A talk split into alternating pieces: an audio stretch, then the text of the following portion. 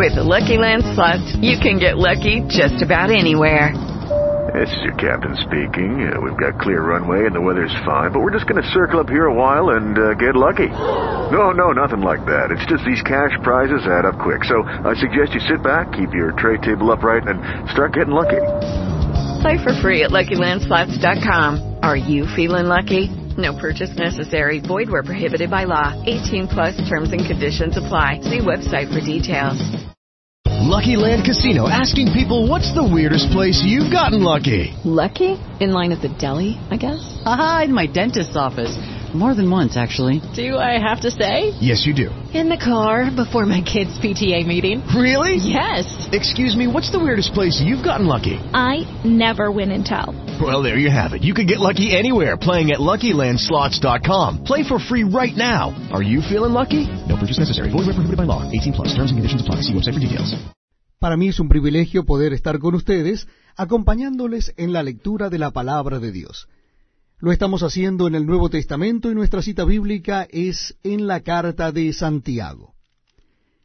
Vamos a leer el capítulo 4 de la carta de Santiago. Les invito a que busquen entonces en sus Biblias o Nuevos Testamentos la carta de Santiago capítulo 4.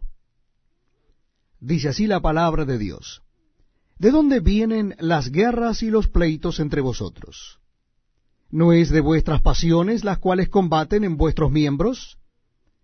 Codiciáis y no tenéis, matáis y ardéis de envidia, y no podéis alcanzar, combatís y lucháis, pero no tenéis lo que deseáis porque no pedís. Pedís y no recibís, porque pedís mal, para gastar en vuestros deleites. Oh almas adúlteras, ¿no sabéis que la amistad del mundo es enemistad contra Dios? Cualquiera pues que quiera ser amigo del mundo se constituye enemigo de Dios.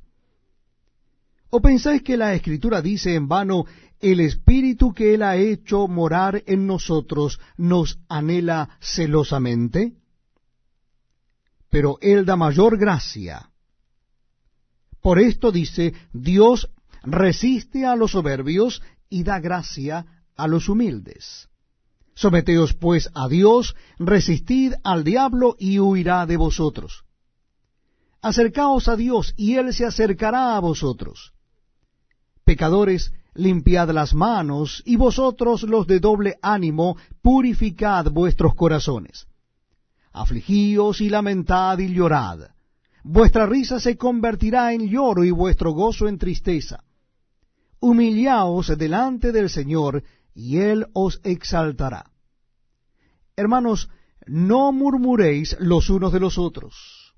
El que murmura del hermano y juzga a su hermano, murmura de la ley y juzga a la ley, pero si tú juzgas a la ley, no eres hacedor de la ley, sino juez. Uno solo es el dador de la ley, que puede salvar y perder, pero tú, ¿quién eres para que juzgues a otro? Vamos ahora a los que decís, hoy mañana iremos a tal ciudad y estaremos allá un año y traficaremos y ganaremos, cuando no sabéis lo que será mañana, porque ¿qué es vuestra vida? Ciertamente es neblina que se aparece por un poco de tiempo y luego se desvanece.